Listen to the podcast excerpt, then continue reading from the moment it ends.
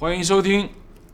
硬影像》。呃，现在是二零二一年八月一号晚上，我们我跟罗潘、陆伟老师，还有浙江传媒学院华浙电影学院的影视技术主任万波老师，在他们学校要录这一期的硬影像。硬影像从上次在陆伟工作室。大概录了之后，到现在应该隔了快三个月的时间，一直就没有更新，就抱歉。因为主要原因就在于我们工作很繁忙。但是这次我们在这里拍中国纪录片第二季，我们就觉得呃有必要在我们这四位人都在的情况下，以这个中国第二季的创作的一些心得和想法呢，做一期影像。因为这个片子还正在拍，还没有拍完。但是我觉得我们还是有很多话要讲，希望以我们的这些，呃，艺术上的一些想法来进行一些分享。啊，当然这个片子目前有些信息还不方便公开，我们主要谈一些比较虚的一些东西。呃，就由罗潘老师来进行主持吧。这这个印象还是罗登来主持。我首先是想说，为什么要把中国二？的拍摄纳入我们整个影像这么一个话题，就是说，是不是说中国二天然的合适我们影像从第一期到第一百零三期，我们从第一期到一百零三期是有一个，其实虽然每一期每个话题很不一样，但我认为总体还有一种思想的共通的在里面，所以这个问题还是由罗登去解释，就是说为什么中国二能纳入我们影像的这个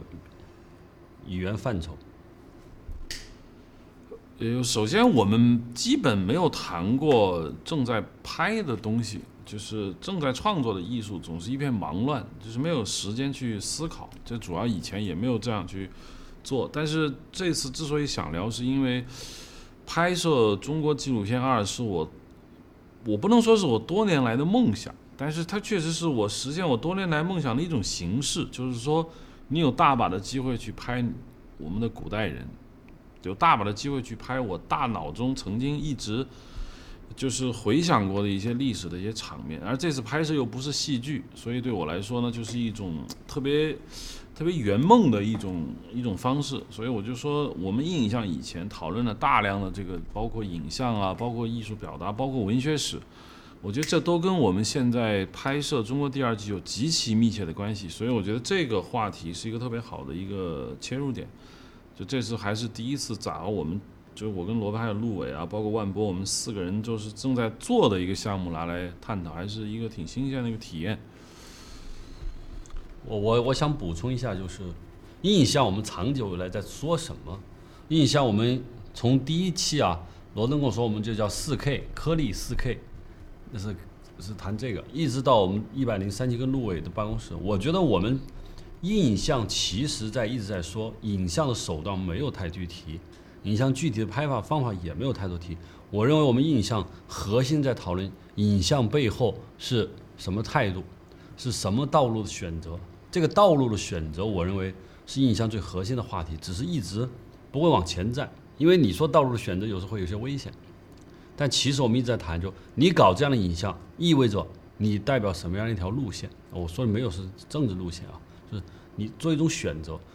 所以我想中国二虽然我们在拍，因为大家可能有中国二，必须要先说中国一，这个一会儿我们会谈到。但我想中国二我们之所以纳入这个印象，我想无论我们在拍什么，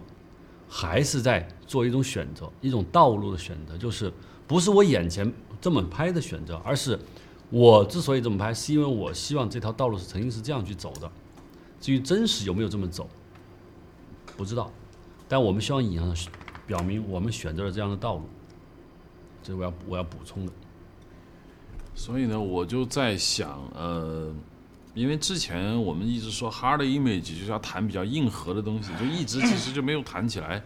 曾经跟罗盘说，我们专门聊一期什么关于什么啊图像压缩算法啊，或者类似于这样的，但实际上一直就没搞。啊，对我来说呢，我就觉得很有很多话想分享。因为说句实话，做这个播客最大的一个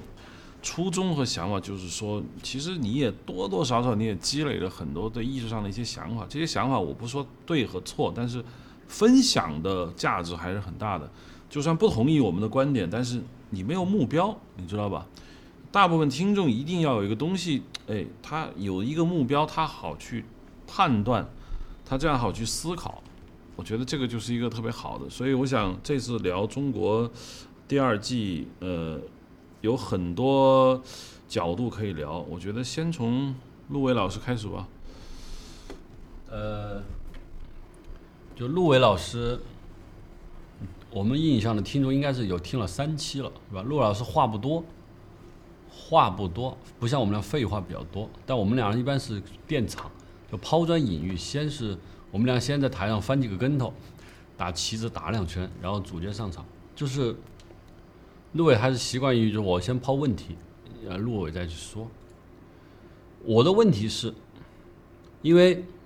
第一季陆伟是看过的，观众也看过，我相信我们印象的听众也跟不少人看过，是得到一定的正向的反馈，说拍的挺好，影像如何如何。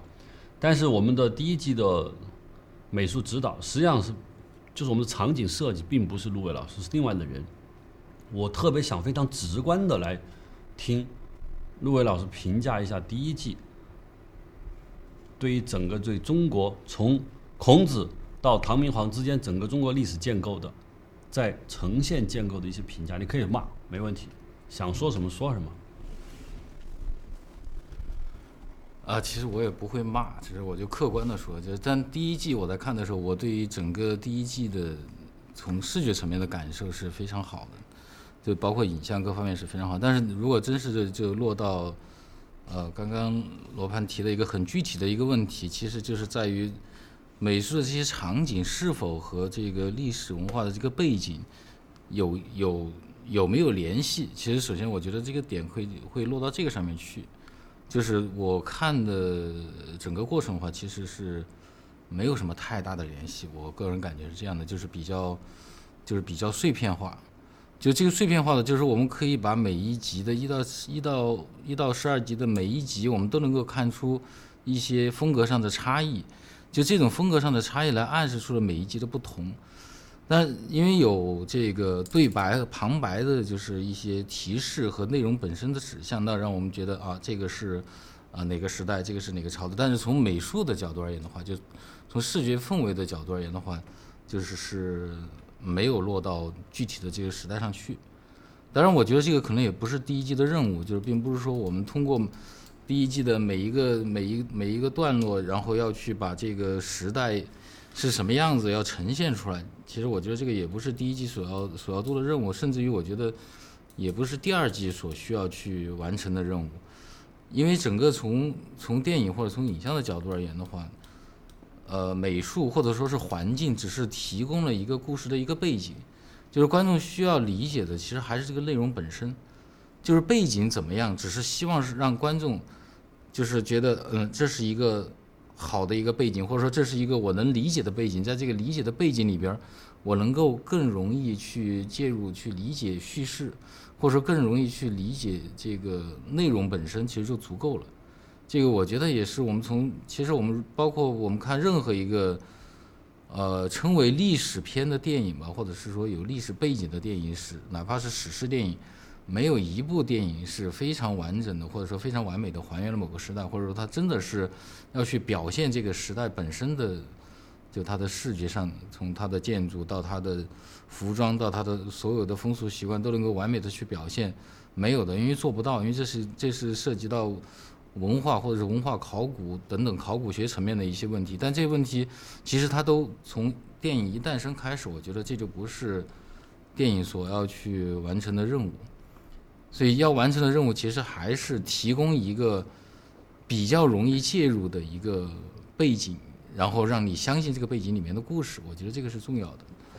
所以说，我也呃怎么说呢？就我也没法去批评，或者是说没法去批判第一季的这个呃从美术层面是否跟是否能够把我们从从这个先秦时代一直到唐。能够表达的非常的清楚，或者说能够切合的非常的好，我觉得这个是没有办法去去这样去说的，因为它没有没有批判的点，因为它不是一个不是一个非常完整的，就是我们就是要通过这这第一季的这十二集，我们把我们从先秦到唐的整个美学上的风貌，或者是说，或者是说这个历史文化上的风貌要呈现出来，我觉得是这样。呃，我谈一下我的一个想法吧。其实就上次学术讨论的时候没有来得及说，呃，就是一直问我为什么想拍。刚才我只是简单的说了一下是什么圆梦，但是我想就认真的来探讨一下这个话题，就是说，呃，我们这个集中有出现了有一集，它我们现在名字也不知道，就讲了明朝的三本书。啊，至于是哪三本书，现现在我不透露。但是我想说，这个《中国第二季》对我的创作的最大的一个感触，就是我我也想提三本书。呃，这三本书其实都跟这个《中国第二季》有关系。一个是我当时看了那个岩野七生，就是日本一老太太，可能生活在意大利的，就写了一个叫《罗马人的故事》，呃，其实就是罗马帝国史。我看了之后，我就觉得。就特别好，因为他不是历史学家，他就是他喜欢意大利，喜欢罗马，他就一个人在罗马住了很久，写了一个罗马人的故事，大概从呃罗马早期共和国时代一直到罗马十二帝王传，就讲了那个故事，就是我看得很开心。第二个就是之前在上大学的时代读过茨威格的那个《人类群星闪耀时》。就那个书对我影响也是非常大的，就是它讲述了人类历史上那些很伟大的人格啊，我不是说人英雄，就是人格，在他特定的那个历史时间他在干什么，是吧？有列宁啊，有不少人，就是那个那种写作那种 narrative，就是叙述那个方式对我的影响也是很大的。还有就是我之前也讲过，就是其实大家都是老生常谈，就是说呃黄仁宇的《万历十五年》。那也是对中国史学界的这个怎么写写东西有很大的一个影响。其实这三个东西综合起来，就是说我对怎么样去描写历史，我觉得是有意思的。以前的中国的纪录片，包括众所周知的一些导演啊，也也会讲中国历史，那拍的很宏大，很很那样，观众都懂。但对我来说呢，确实不是我的兴趣所在。我的兴趣所在就是会。大致拍成我刚才提到的这三本书的那种，我觉得叫做风格，就是这很难说，它不是一个简单的一句话就能描述，但是确实会有这方面的一个考虑。这其实就是我之所以对这个项目是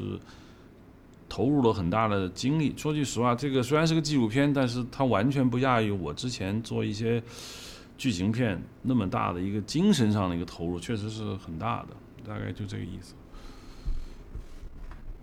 呃，我顺着罗登刚刚说的，我补充几句，就是刚刚因为一直在说，刚才是主要在说这个，我刚才说的主要是第一季的一些问题。那其实现在涉及到，其实，在第二季的时候，其实就刚刚罗登所阐释，就对于三本书的这么一个影子，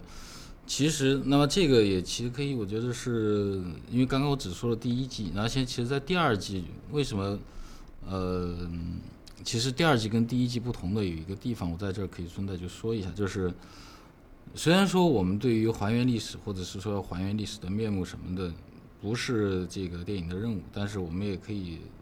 其实从刚刚罗登所说的，其实很明显，就是他的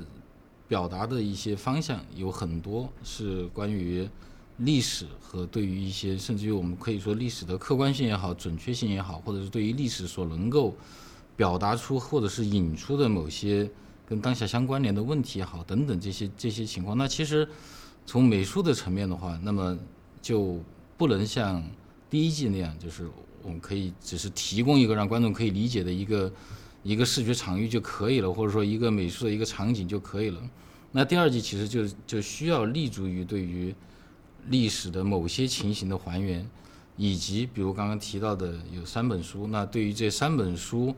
从考古学角度的，我们或者是说也不说那么深入吧，就是我们怎么样把它从一个文物的角度把它复原出来，因为这三本书确实是存在过的。那么当在表讲述和这三本书相关的故事的时候，那这三本书应该是回到它历史原来的样子。那么也就通过这三本书，就可以再延伸出来，比如说持有这个书的人，持有这个这个书的人的造型。是有这个书的人所在的场场所是怎么样的，环境是怎么样的，时代是怎么样的？那这个就牵扯出了对于所处的那个时代，比如明代的是一个什么样子，我们需要做一些从美术层面要做一些历史上的还原和考究，然后把明代的某些美学的一些，因为我们每个时代每个朝代其实有一些美学上边儿，就从认知或者是说在于表现上面是有所不同的。其实我们大家，我们如果研究绘画史，或者是我们看一些文物，就很明显能够看到每个朝代、每个时代的风格其实是，呃，有一些微妙的差异的。那其实这种差异，其实可能就是我们这个在第二季，我觉得在美术层面可需要解决的一些问题。就是我们从某一些，我们不是说全面的要把每一个时代要做一个什么样的一个还原，而是能够感受到，就是这，比如说这个时代所需要的一个环境是怎么样的，它的当时的人文美学的状态是怎么样的，这样。我刚才提到了一个命题，就呃，陆老师说的，我我的听的看法就是很细，就我，但我我我比较喜欢直中要害型的问题，就是我刚才说“中国”这个词汇对于当下的中国人来说意味着什么？对于陆伟来说和对于罗盘来说和对不同的人来说，即便是我们中国二的剧组的不同的同同事来说，“中国”这个词还是很不一样的。那我想，我想问一下陆伟，就是，即便是不是在拍《中国二》，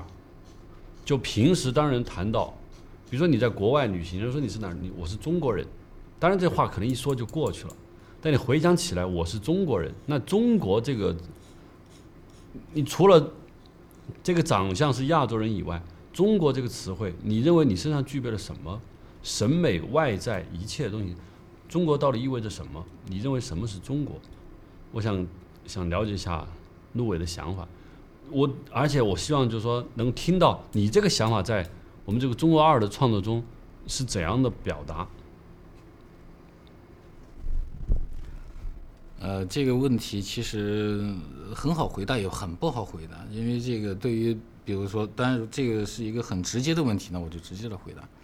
就是其实对于中国这个概念，就比如说从我从刚刚罗盘举的那个例子，当你在国外有人在问到你你是哪来的，我是中国的，你是哪人，我是中国人，这样的那这样的问题，那这背后的话，其实它背后有是一个很立体的一个构成，它不是一个单方面，比如我一句话，我可以说啊，我是中国人，那我我是怎么样一个中国人？我的肤色吗？我的血统吗？还是我的文化背景吗？还是我的国家属性吗？还是我的护照上面印的？印印刷的字和什么样？其实中国对于我们每一个人，其实我们很难真的去，我们经常会说啊，我是中国人，但是从来没有认真的去深刻的去剥离过这个问题，这个这个到底是怎么样的一个一个一个概念？但，所以这是一个为什么我说这是一个立体的，也是也是在于这儿。那当然立体的也可以有一些回答，就是我们。就好就好像一一头大蒜，你把它剥开，表面有好几层，然后里边又是一一个一个单独的，你再把这单独的又剥开，这单独的又是一层一层，然后最后出现一个芯儿。但这个芯儿并不是大蒜本身的主体，它是一个主体的一部分。比如说，我从文化的角度，我来觉得啊，我是一个中国人那因为我接受的教育，我的我对于语言的掌握，那么我对于所有我。我历史也好，知识也好，甚至于外来文明，我的认知，我都是通过于汉语，通过中国的一种一种文文字方式我来理解的，语言方式我来理解的。那么这是一个层面。然后我在审美上边，虽然说我接受了很多，比如我我本来我大学是学油画的，那么我是用了油画的语言，那这个语言本身并。不代表说这是有一个非常明确的文化属性，就是你画油画其实就是在从事西方，其实也不是这样的，因为西方人也可以，也可以拿着水墨来画，只是媒介的不同而已。但是内在的就一点就是对于视觉视觉的再现，视觉再现的时候，我们有不同的观察方式和表达方式。这种观察方式和表达方式，我们再深入一点，其实其实就涉及到语言方式的问题。从语言方式，然后其实也可以，也可以引出一些哲学性的问题。就是虽然说我们经常说，我们有时候在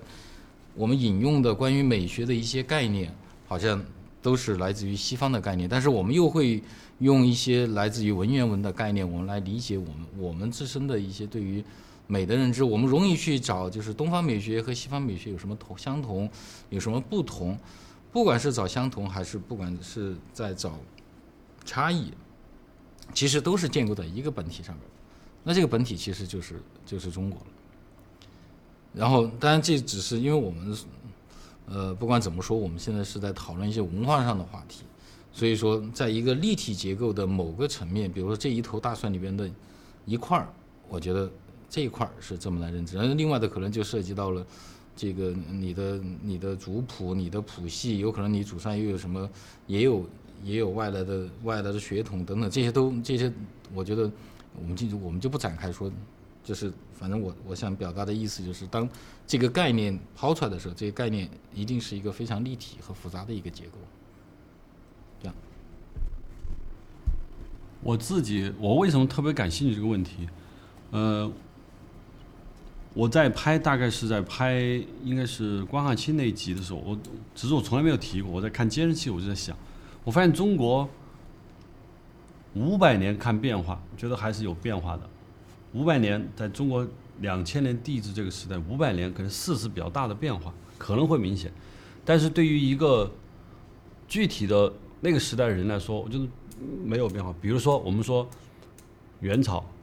元朝到底长得什么样？嗯，因为有宋朝，好像宋之后为元，是吧？宋元相接，啊，好，很正常。那如果没有参考资料，我们说明朝，哦，元和明是连着的，啊，也可以参考。那明和元，那明和清还连着呢？就我我一直有种感觉，就是中国的东西在稍微近距离看一点，你看不出什么变化。这可能这变化要到五百年以上。就是在中国秦朝到清朝之间，可能变化很小，没有汽车在轮子在车上街上跑之前，中国没有太大的区别的。但是在于我们又会觉得区别很大。这是我第一个感觉到，就是中国是一个，嗯，在汽车轮子在中国街上。跑之前，中国和那之后，我认为是两件事情，非常大的两件事情。就是过去的中国是一个单独的话题，后来的中国是在按照现代的流行语言是在西方映射之下的，不在西方文化的投射之下的中国。就是我们看到西方文明以后，我们才知道中国是这样的。在西方文明进入中国之前，中国是另外一回事。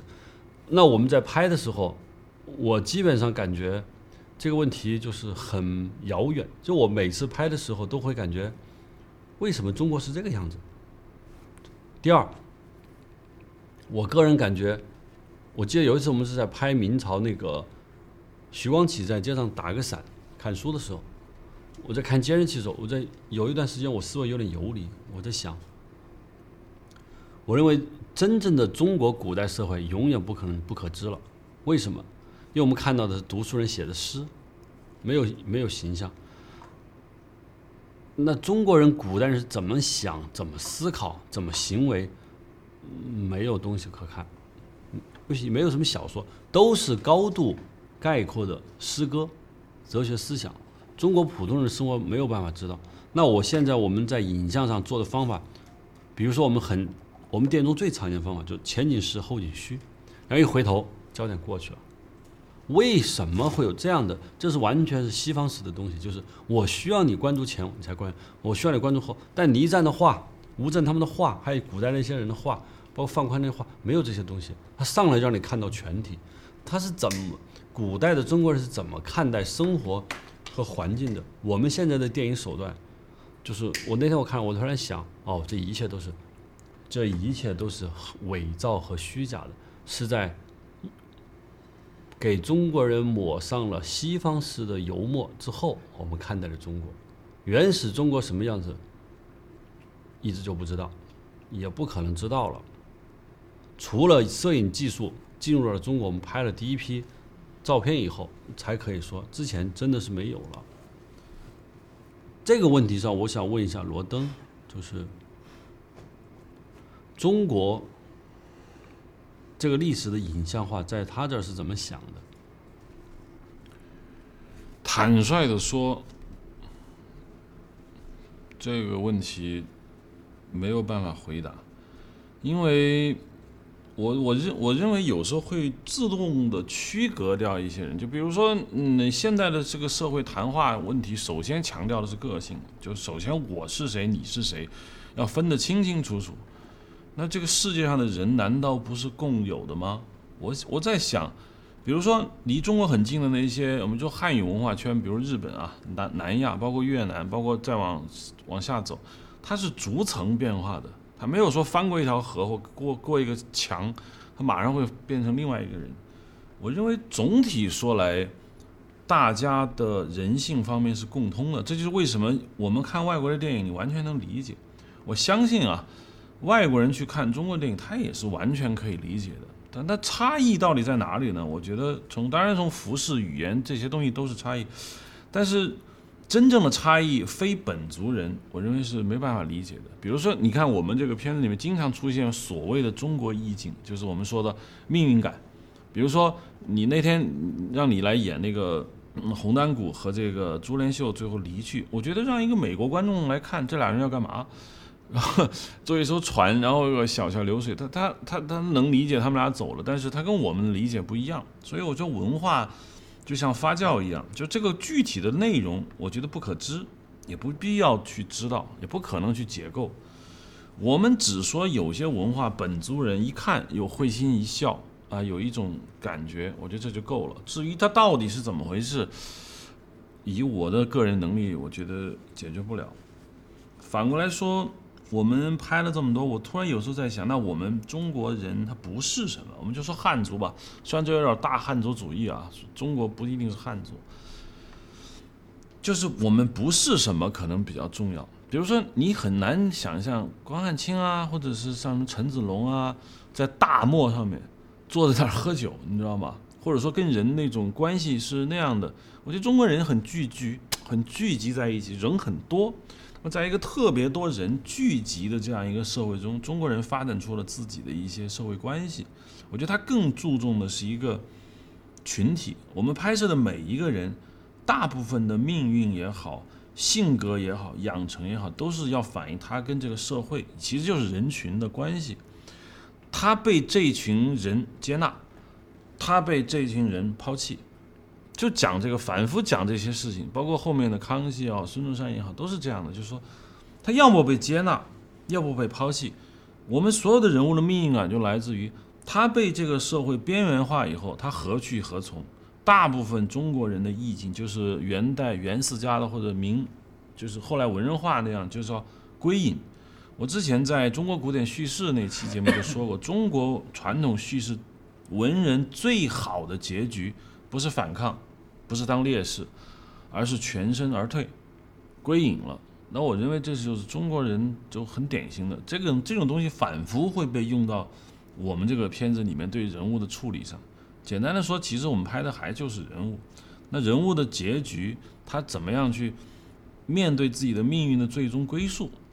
这基本就是每个民族不同的一种反应。就好像你之前跟我说，你说宗教解决的问题就是死亡的问题，那你如何？面对死亡啊，体现了不同的文明的一种看法。那我觉得，我们不谈死亡的话，那儒家文化讲的就是，那你你的社会价值一旦完成，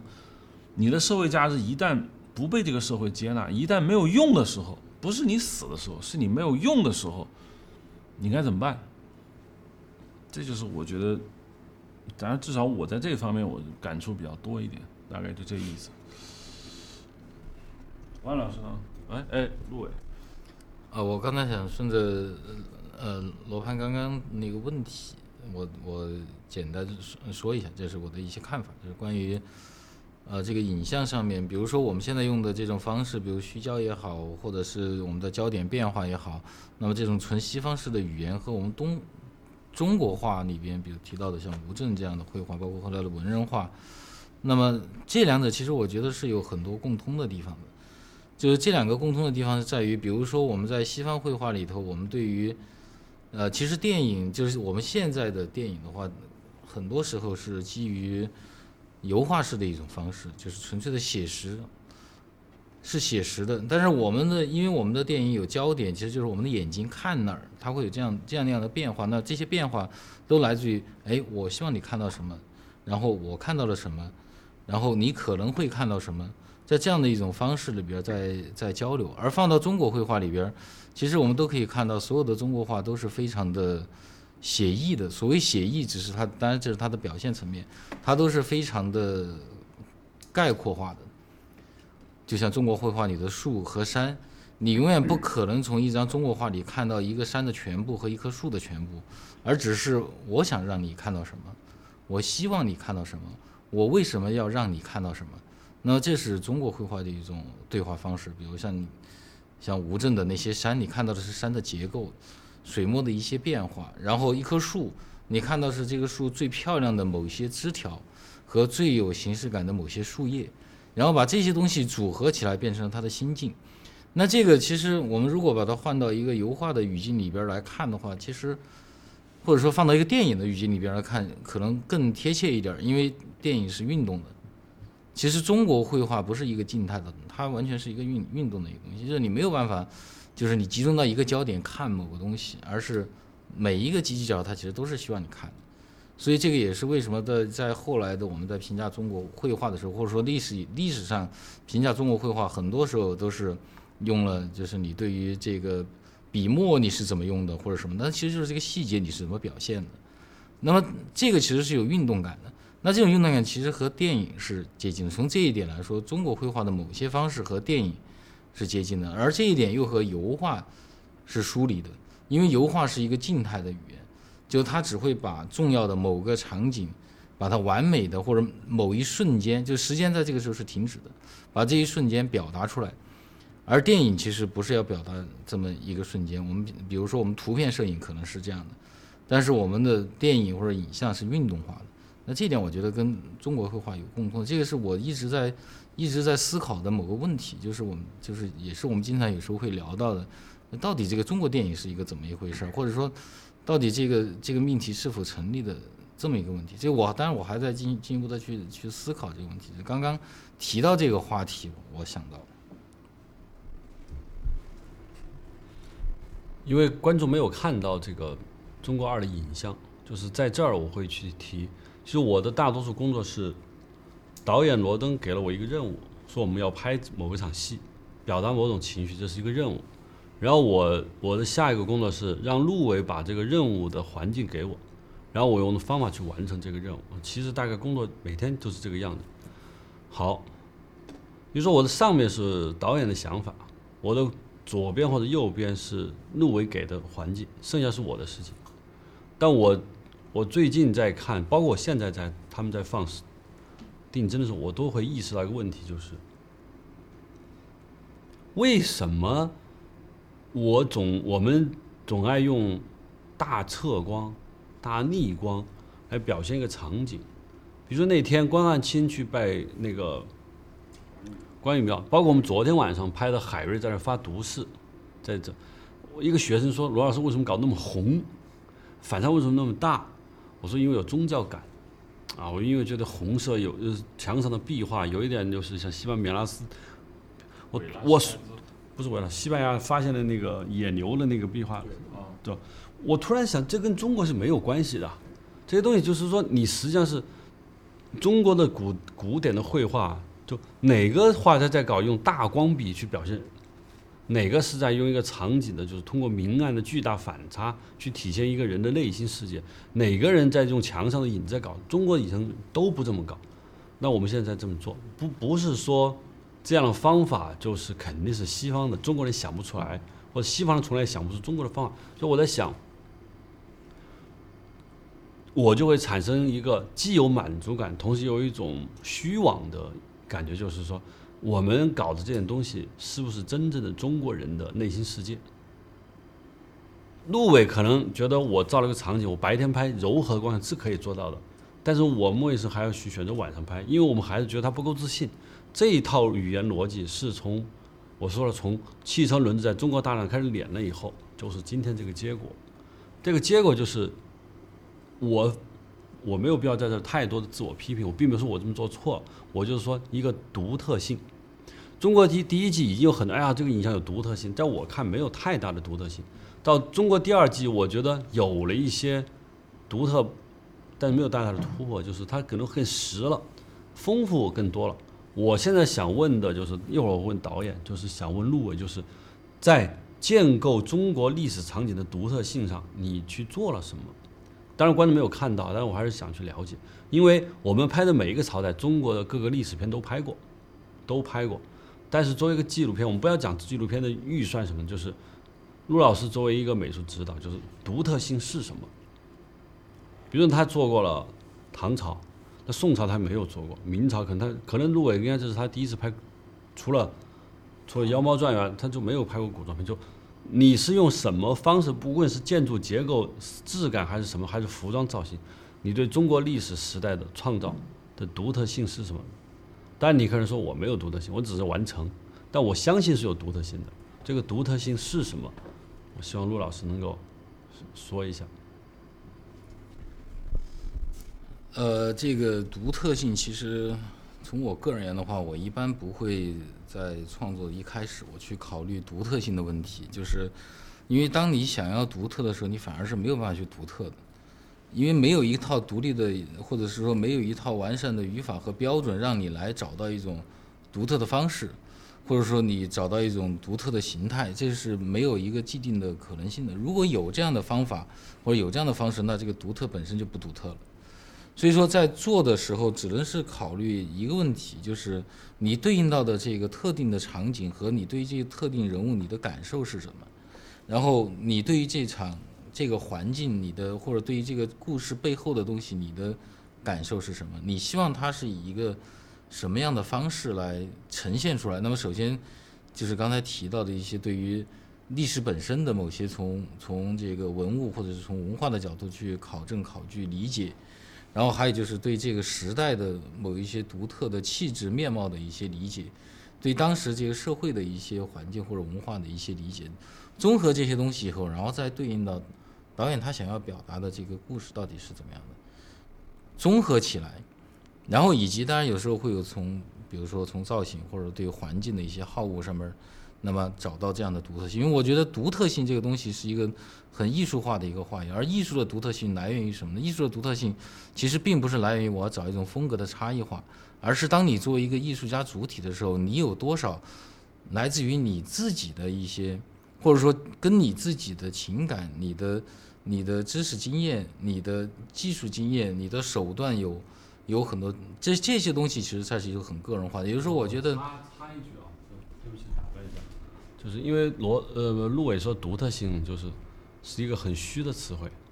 我要跟你解释下，我原来想过这个词，我认为独特性不是不一样，独特性是更准确，谁更准确谁更独特，就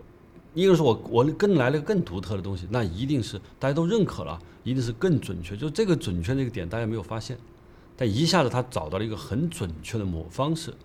我觉得可以叫更独特，就是不停的在准确性上。拔高，拔高，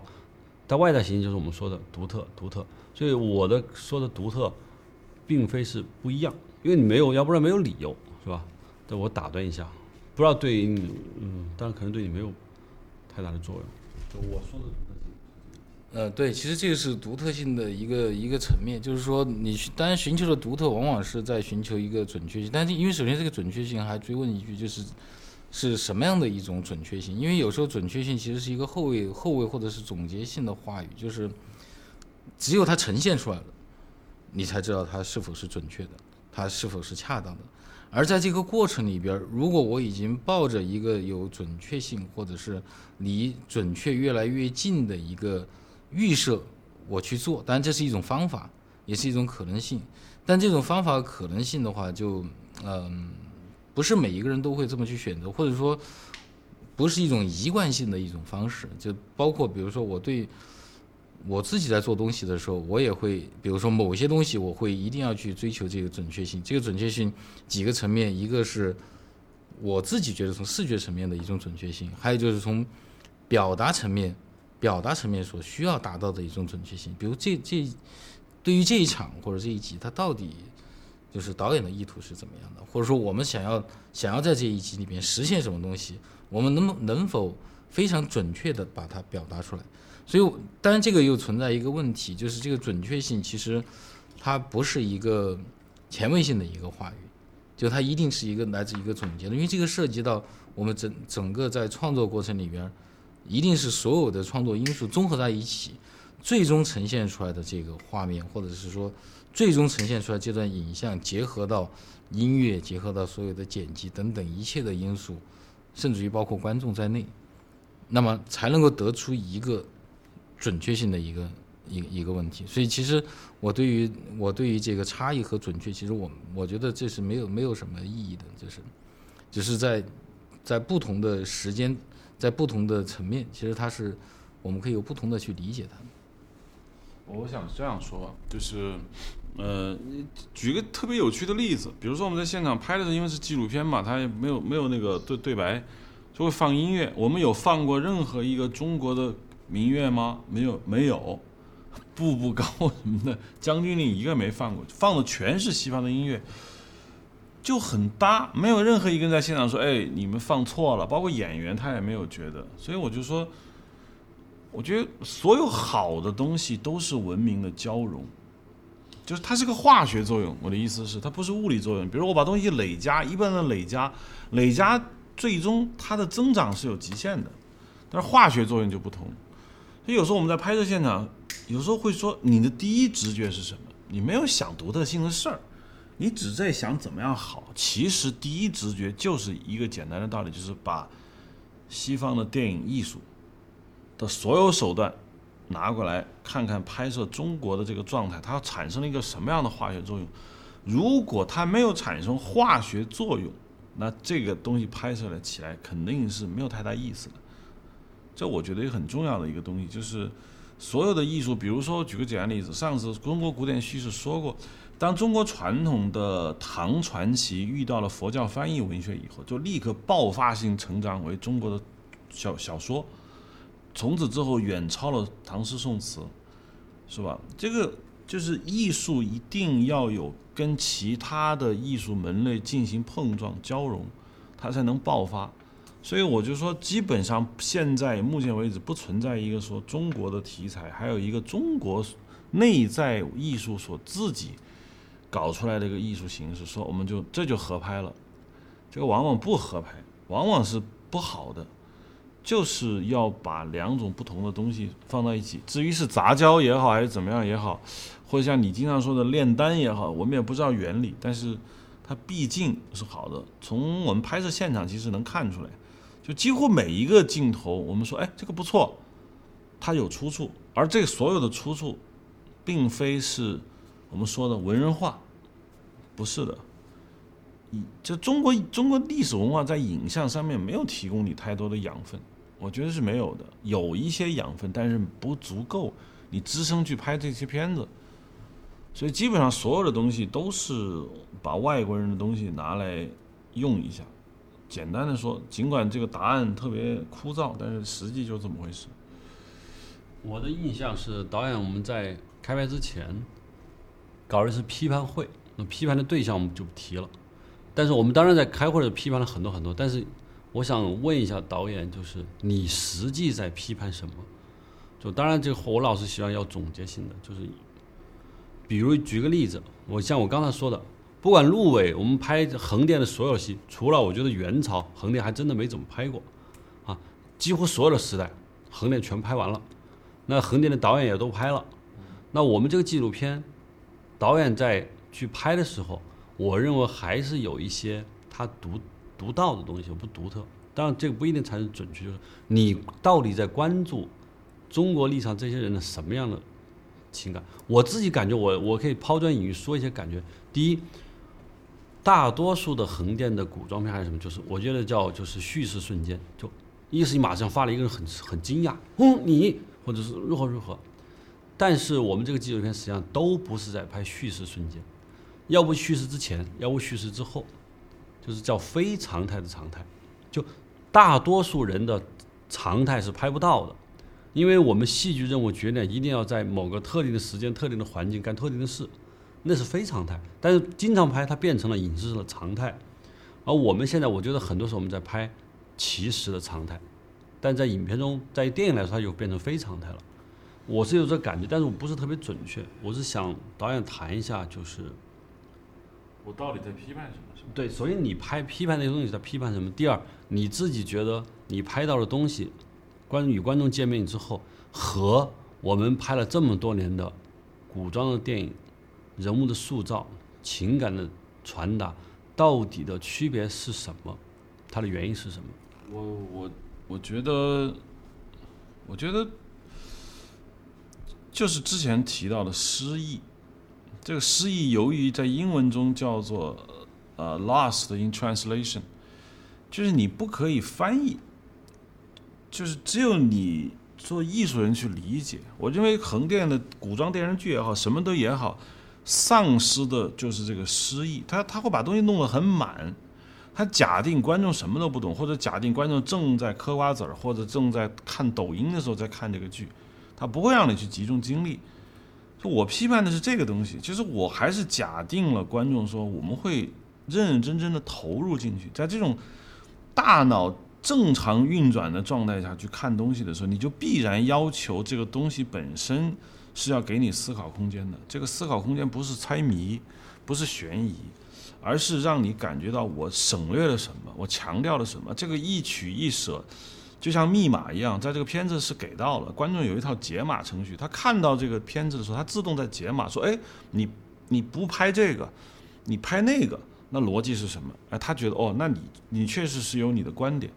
那剧它电视剧它不同啊，它什么都要拍啊，它不会做取舍。实际上也就换句话说，你没有观点，所以观众就也不也不会去思考。所以我觉得这个失忆是很难拍的。第一季绝对是有失忆的。上次开他们研讨会的时候，就有人讲过伊文斯的风格。我觉得这一次我们其实就更有这种感觉了。就说的恶心一点叫留留白啊，这个词儿不愿意用。上次我们这个戏有一些外国人嘛，因为跟他们交流是用英语，我经常说这个词就是 historical moment，就历史上的瞬间。这个瞬间绝对不是说我要跟大家去讲一个故事，它是怎么发生的，而是往往这个故事就像你说的，故事开始之前的那个瞬间，故事开始之后的瞬间。为什么我不拍故事呢？那就是你有取有舍，在这有取有舍之间，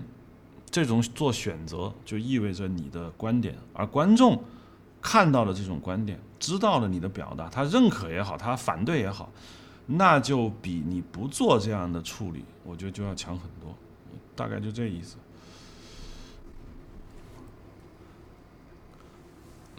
然后我想问一下，就是陆伟，我刚才就想，我一直被你打断，想起来了，不，我有有一同有个我一直就没，但我觉得这个问题非常的俗气，但是我是很想知道的，唐和宋，你靠什么？如果没有解说词，观众不知道唐。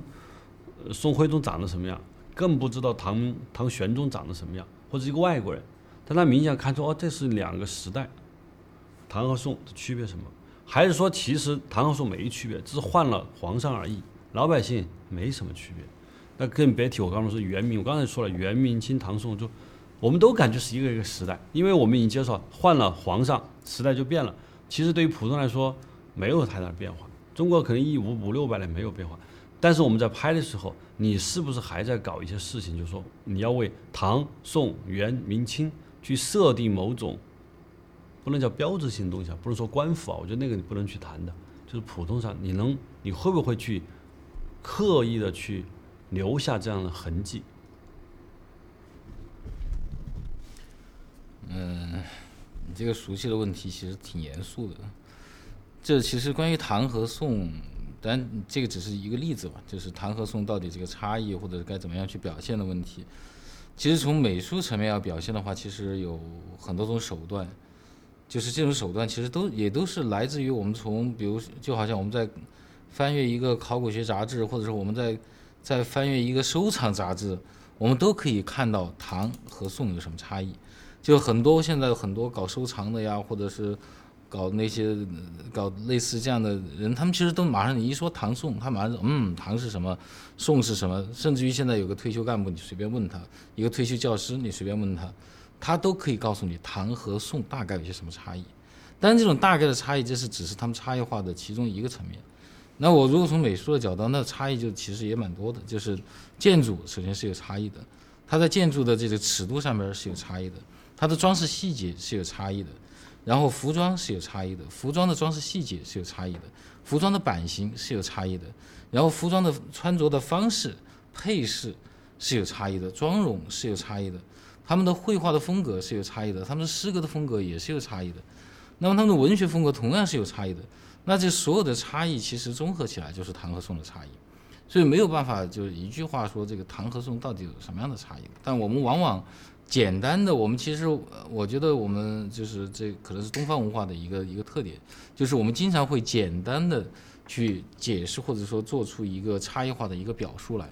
比如说宏大的唐，就是我们用某某个形容词来解释啊，宏大的唐，婉约的宋或者怎么怎么样的。那都一种这这其实就是把所有这些差异抽离出来，然后这些抽离的话，并不是来源来自于非常严谨的学术上的研究和比较，而是来自于历史从唐的一千多年前到当下，那么我们有一些约定俗约定俗成的理解，这个当然这个也是我们就是我们中国历史的一个呃一个一个一个特点吧，就是我们都是比如说宋写唐的史。原写宋的史，就是我们都是后代来修前史，就是到底那个时候是什么样，就是我来说它是什么样的。那么我总要跟他找到某种差异，我总会跟他有某种差异。那么这个是一个层面的一种差异化。那么其实我觉得真正要去追问的问题就是，为什么唐和宋的建筑不一样？为什么唐的建筑尺度和宋的建筑尺度不一样？为什么唐的装饰风格是这样的，宋的装饰风格是这样？这是为什么？为什么他们的服装会发生这样的差异？当然，他们有很多共通的地方。其实就刚像刚刚罗登说的，我们有一些一样的东西不用说，我们更多是为什么不是？那么为什么宋会突然有那么多浮华的装饰出现在建筑上，而唐没有？但是为什么又有那么多浮华的奢华的装饰出现在唐的器物上，而宋没有？那其实这就是一些比较有趣的一一些问题。那么我觉得，在寻求唐和宋的差异的时候，我个人的切入点。就是从这些问题我的追问里边，我去找这个感觉，唐是一个什么样的，宋是一个什么样的，最终综合出来的，其实是一个气息，其实是一个气息的问题。就是从视觉层面，我要呈现它是一个气息。如果从文字层面，那就可以写长篇大论、写若干的论文出来。但是从视觉层面，其实就是一个气息。我综合的把这些差异化的东西，把这些差异化东西它自身所成立的美感。我把它体现出来，因为每个时代的美学是不一样的。在宋的时候，他不一定觉得唐那个时候的所有这些东西是美的，就像我们现在不就很多人都不觉得清代的那些很多东西是美的一样的。就是我们总会去找一些好物，我们就哎，其实明式的家具多么的美，啊，其实明式家具是来自于宋的，宋的瓷器多么的漂亮。就是我们有各种各样的对于某个时代的好物，我们去站在当下人的角度，我们去看它。然后造就出我们现在的、我们当下的一个视觉范，一个一个一个视觉视觉环境来。而如果我们比如在拍唐或者拍宋的时候，真的是综合了所有的刚刚说的那些差异，我就完美的呈现一个唐，或者说不是说完美吧，就是完整性的去呈现了一个唐，完整的呈现了一个宋，那这两个时代反而是不对劲的，因为首先。你自己不是这么去理解的，那么观众也不会这么去理解。所以说，在在做这些差异的时候，永远是有取舍的，而这种取舍来自于我自己的喜好。我觉得应该是这样，那它就是这样；我觉得应该是那样，它就是那样。当然，这这一切的我的喜好或者说我的选择，都来自于我对这个时代本身的尊重。比如我对唐的尊重是在于哪里？我对宋的尊重在于哪里？我对元明清，我对他们的尊重是在哪？比如说，就打举个我个人的例子，就是我其实对于清代的很多就是艺术层面的东西，我并不感兴趣，我觉得很繁复，我甚至于有些地方是反感的。但是我又特别愿意去研究清代的园林，研究清代的园林史。那这其实两者并没有一个必然的逻辑前后的问题，或者说有他们的逻辑关联问题。但是我自己愿意这么去去做。所以我觉得，在表达某个差异、某个时代的差异的时候，我们每个人有我们每个人的一套方法论，有一套感知的一套程序。就是你在尊重这个时代的基础上，哪些东西是打动你的？对于你在理解这个时代的时候，那么你可能你的着着力点和着眼点就在那个上面，然后做出来以后，那么正确与否，或者是说它准确与否，那么这个就是观众或者是大家的评判的问题。我我我就应该问万波老师一个意见啊，就是因为万波老师他跟我们三个人还是有不一样，就是我们我们来浙江来拍，在我们学校浙江传媒学院拍摄。万波老师作为一个学美学出身的、学美术出身的人，他每天到现场看，但其实万波老师应该算是一个比较冷静的外部观察者，就他在看我们拍，他也未必像我们之前讨论了那么久那么长。我是想问万波老师，就是作为一个旁观者在旁边看我们的工作、我们的讨论和在监视下你看到呈现的结果，给你一种什么样的感受？我是特别想听万波老师说一说。好的，刚才罗盘说的是一个旁观的视角，其实刚才他们三个人在讲的时候，我依然还是从旁观的视角。我觉得这个片子，我们刚才在聊的话题，无非是，嗯、我们所谓的历史，它是用人建构的。由物建构的，这个物包含了景观，最后人跟物构成了某种精神。我们无非在聊这个东西。那刚才其实罗盘讲到一点，就是我们怎么样去知道那个时候的人是什么样子的。包括在拍摄的时候，很多时候我都看听到罗登在说，那个时候人会是这样子吗？你们美术或者你们人物造型要这么做。所以我们怎么去依靠这个东西去去回溯？它涉及到一个考古的概念。刚才陆伟说考古，其实我们在表达上面，它是有一个媒介考古学的这么一个概念，就是每个历史、每个环境下，它都有不同的表达。唐诗、宋词、元曲，从那个时候的文字表达到绘画表达，再到我们当下的影像表达。为什么罗盘刚才提到就是一个工业革命的一个概念，就是出现了车轮，然后变化很大。是因为之后我们确实有很很多具体的东西，我总在，因为我对媒介这个概念是特别的关注，特别的关注。就每个时代它的媒介表达是完全不一样的。那个时候唐诗它的一个文本的一个表述怎么样，到宋词的文表怎么样，再到我们当下的这种影像，再到电影，我们刚刚谈到很多的手段，这种手段都是具体的手段。嗯、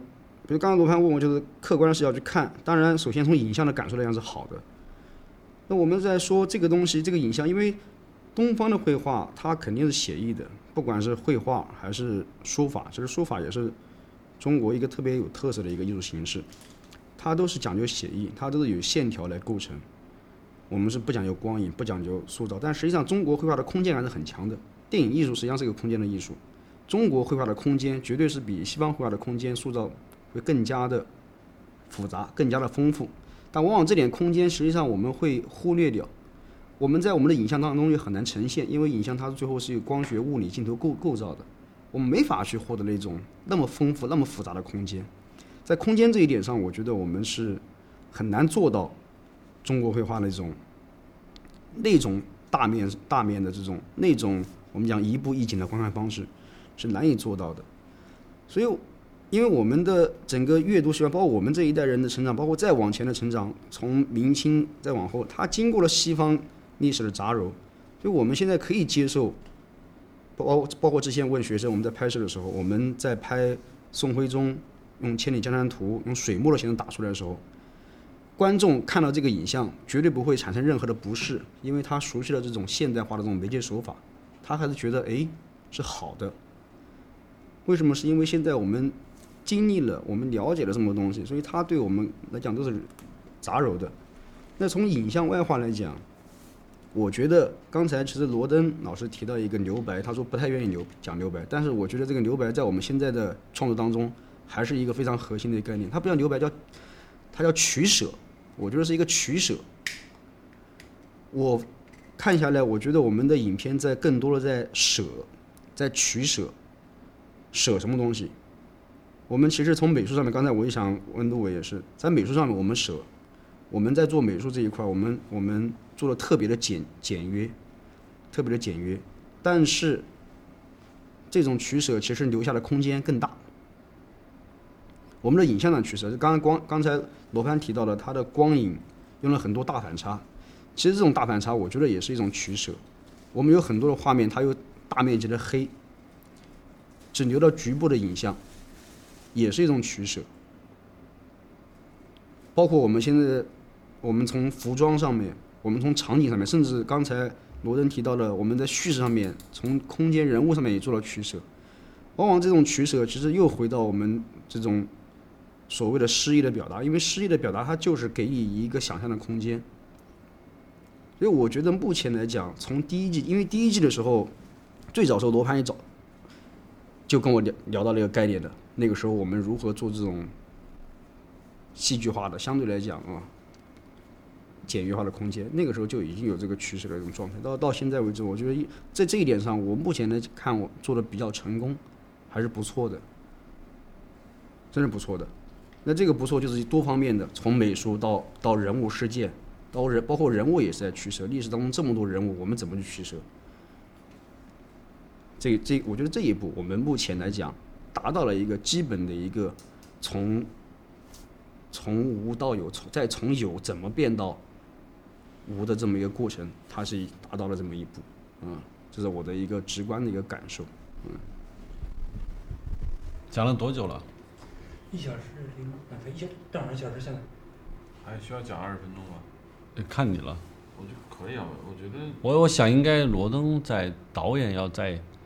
我刚才在之前我说过，就是为什么写这些人，我们上次没有提。比如说，你为什么要把关汉卿？就关汉卿这个人是我感觉整个所有剧本中最奇怪的一个人，因为他是剧作家，所以你就让他去扮演各种人啊，扮演。但是关汉卿，我感觉他身上有一个他前代文人和所具备的所有的东西，就是简单说功名利禄啊，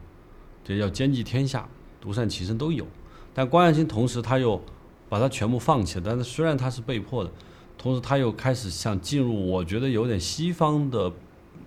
艺术方，就是幻想、假设，完全凭空的去做什么，这么一个人。我觉得韩愈啊，这韩愈啊，包括以前的人都不会这么干，所以我觉得关汉卿是一个特别特别不一样的人。关汉卿之后进入明了以后，没有浪漫的文人了。我们拍的明朝的人都哪有浪漫的，都没有浪漫了。就李治这也不是个浪漫的人，在包往以后就跟没了。就我认为是最后一个我们拍的人物中最后一个浪漫的主是关汉卿，以前有李白，里面有很多人，所以我想。导演在设计这些人物的时候，所赋予的情感是一个什么样子？但，我们不只是说关汉卿，比如说李白，被无数人说过。那李白还有什么可说的？被无数人说过，就是所有这些人物，导演在去创作和选择的时候，有什么一些想法、思考？就是比如说，简单例子就是，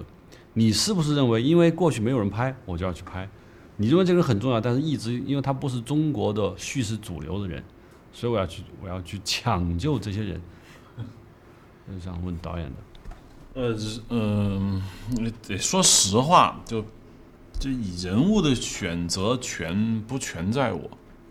只是有一各方面的原因要拍这个人，而且中国第二季不是所有人我都特别有感觉，这个得讲实话，就是也是有一些人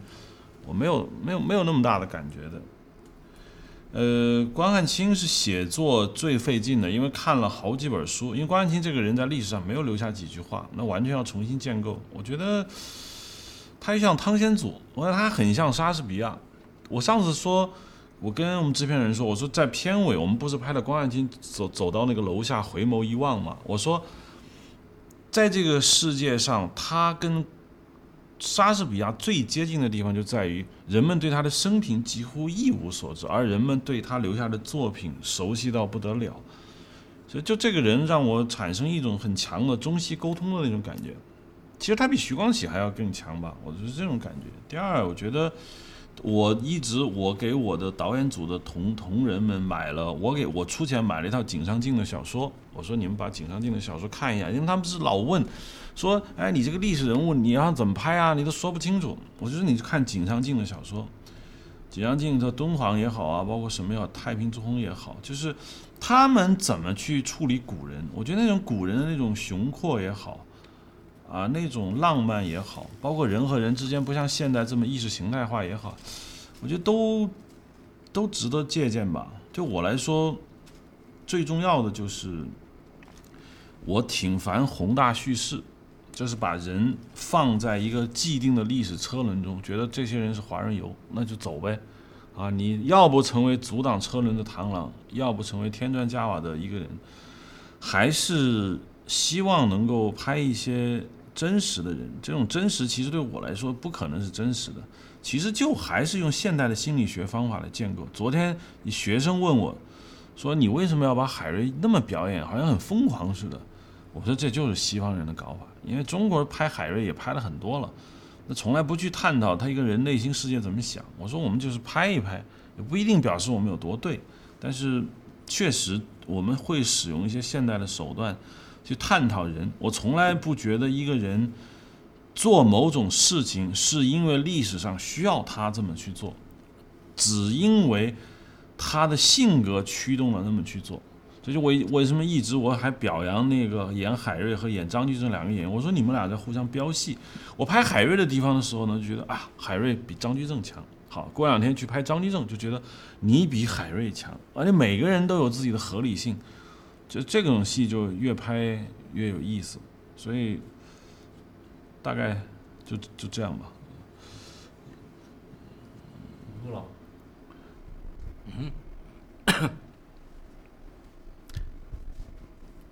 呃，我其实我我想顺着刚才万波的有有就关于留白的这一段，我我就补充一句，就是补充一点，就是其实为什么美术和造型都是一种极简的或者是极简约的方式？那么其实有一个很大的因素就是，我想把很多东西我要留给光线。其实像海瑞的那个庙的话，其实我从来就没想过那个庙要在白天拍，因为白天基本上没法拍，东西基本上就没有。但是如果他加入加入了光影，或者说再介入到演员，进入到演员的情感，其实我这个也是我这段时间在在思考的一个问题，就是我们的你昨天拍海瑞，你在吗？在在。我不是在点眼睛吗？就说，其实点睛那一点也是也是为了希望在影就是在光影里面，如果那个地方非常的平的情况下，其实也需要有一些东西跳出来，但是光没有打出来的时候，我不知道那个地方是不是能够跳出来，或者说或者怎么样，我只能简单的觉得这个地方可能会平，但光一去确实那是平，没有东西了。那这就是美术在这个时候就需要做一些小小的补充，所以再去做这个我有一演技问题啊，就是我觉得可以问罗攀或者是问谁，就是我经常发现，这个艺术上有个安全感的问题。就比如说，我们上次我们三个人去那个武当山，一看那个武当山金顶那个白云缭绕，然后看见那个山路，然后我们三个人一拍大腿，就是这儿，好。为什么会出现这种情况？昨昨天拍海瑞，一看那个墙上那个码头冥冥冥王那个壁画，我们就说好，一定要拍它，也没有事先商量。就是因为你觉得安全了，哎，你这个艺术上是创新，它是有风险的，是吧？你都觉得不知道对还是不对，但突然你就觉得就应该这么搞，实际上就找到了一种安全感。主要想问罗盘，就是说你就是就这这种安全感到底从哪儿冒出来的？我的感受是就叫出处，就以前的人说圣经上说如何如何，那你们底下人一无条件执行，这叫出处，因为圣经说了，你就没有办法的。由于圣经或者中国的各种宗教，佛经上云，还有各种东西，就历史上被权威的东西被提出来过，万民皆服以后，这个东西已成为大家的共识。所以，任何的一个我们的安全感，我认为来自于已经被证明是有力量的，这个不管是宗教还是常识还是情感。就像昨天那个学生问我：“你为什么搞这么红？”我说：“因为有宗教感。”我现在这句话一说，他没话讲了。为什么没话讲了？你不可能超过宗教，是吧？这个东西你没有提出过超越宗教的，共产主义也没有超过宗教，所以就是安全感来自于已经被证明超验的东西。虽然不能被证明，就已经被我们感知的超验的东西，就是安全感。你说那个云雾飘来一个，那就超验。那《道德经》已经有了，老子已经说过了，还有我们包括一些其他东西，我们一直在找它，但什么时候我们把这些东西全部打倒？建立一套新的东西，我们就成神了。但是估计没有这个可能，因为这是要几千年才出一个的。我最后想随便说一下，就是我觉得中国第二季虽然我们还没拍完，我从现在我的个人的感受是，我个人感觉不是夸海口，我觉得中国我所知道的中国所有拍古装的东西，在我我不认为是在我们在具体一个场景的造型超越某个电影，我们在某个地方的影调超越了某一部电影，或者在我们在某个人物塑造超过某个电影。但我觉得我们在综合上进行了一次前人所未做的一件特别特别重要的尝试。这个尝试就是内心世界，放掉权力，放掉利益，放掉悲欢情仇的内心世界。虽然我们拍了，比如说，我觉得海瑞啊、嘉靖那个东西都在拍嘛，没有什么特别大强调的东西。但是海瑞的内心世界，我们还是在去找，还是在找。我们拍的所有人，任何一个人，我觉得都是在拍内心世界。我们最最最没有内心世界，我认识康熙。我就以看的剧本啊，就没有什么内心世界，但我们还是在找。但不一定说我们每个人内心世界都找得很好，但是在内心世在内心世界，嗯，从这点上我们综合这么去做。我脑袋去想象的，以我的观察，中国古代的所有的，我没有看到一个在综合性上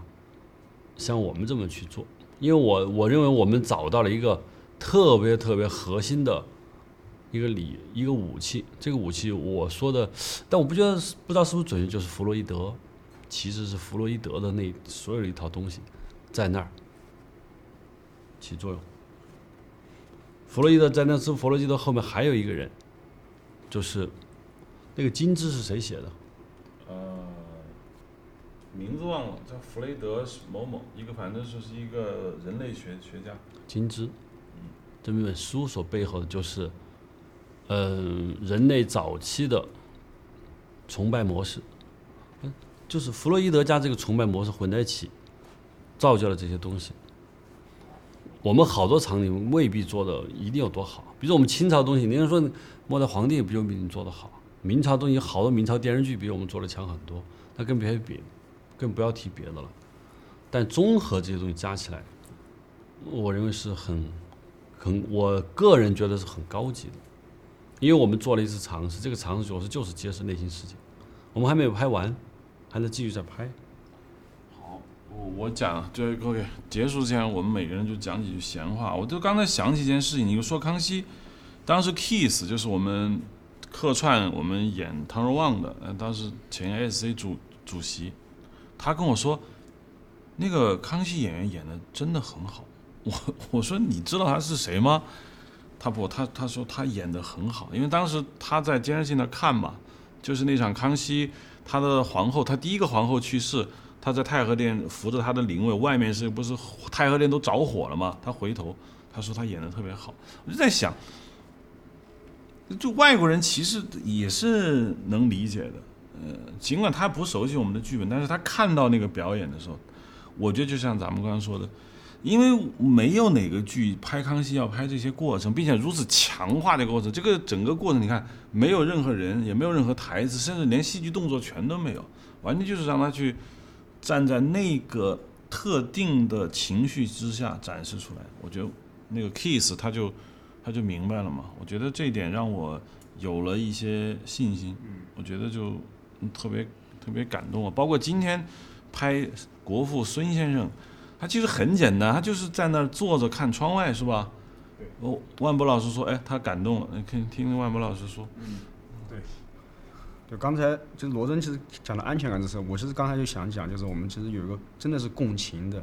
这种共情真的是不分历史、不分国家、不分状态的共情。刚才提到的就是那个孙中山演员，我为什么一瞬间感动？是因为我看到大家都在忙乱的时候，我们都在布景、在调光、在调拆景片的时候，那个孙中山演员一个人杵着拐棍在那坐着，一动不动。我觉得他就是国父的状态，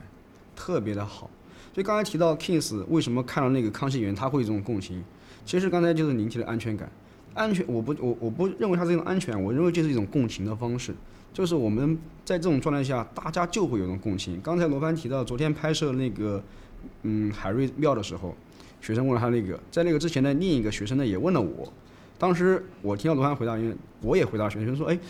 说老师怎么用了一个这么暖黄色？这不是夜戏嘛？应该是种冷色调，月光下才行。为什么是这样的一个状态？当时我，而且刚才这样看也看不出来到底是这这么大的亮度，夜晚怎么会有这么大的亮度呢？这是正常的感受。当时我是先回答的，我回答两点。我说第一个，我说我们不想强调时间。那我不知道罗盘怎么想的呢？从我个人感受来讲，我说我不想强调时间。第二个，我觉得这是某种精神性、精神性的外化。回答完之后，紧接着另一个学生问了罗盘这样的问题，罗盘回答了也。基本上是比较匹配的一个概念，所以我觉得这个就是一个状态，就是我们看到的画面时候，还是会有某种共情，这种共情其实就是我们在去做这个东西。我们说想要做创新、做突破，就刚才罗盘也提到，我们如果说真的是抛掉这种我们历史经验所造成的共情，抛不掉，但是我们在这种共情下做一些小小的创新跟改变。能让别人产生更一丝丝新的一些感觉跟共情的一些点，我觉得就已经作为艺术创作来讲已经很成功的。请陆伟做总结发言。啊，不要请我做做总结发言，我只能总结我自己的一些想法。就是其实，呃，大多数时候我是不大喜欢去做某些总结的东西的。就是大多数时候我都是我都是在做一个在一个过程里边去做。就其实，我觉得就不管是经验也好，和创新也好，或是差异也好，就是所有的这些话语集中起来，我觉得就是当我们更多的去接近自己内心去做创作的时候，我觉得就一定会一定会达到一种创新，或者是一种创新的结果。当然，这种接近内心就是打动自己。首先，你打动了自己，你自然会打动打动观众，你自然会。通过你的作品去去打动别人，打打动所有的人，我觉得是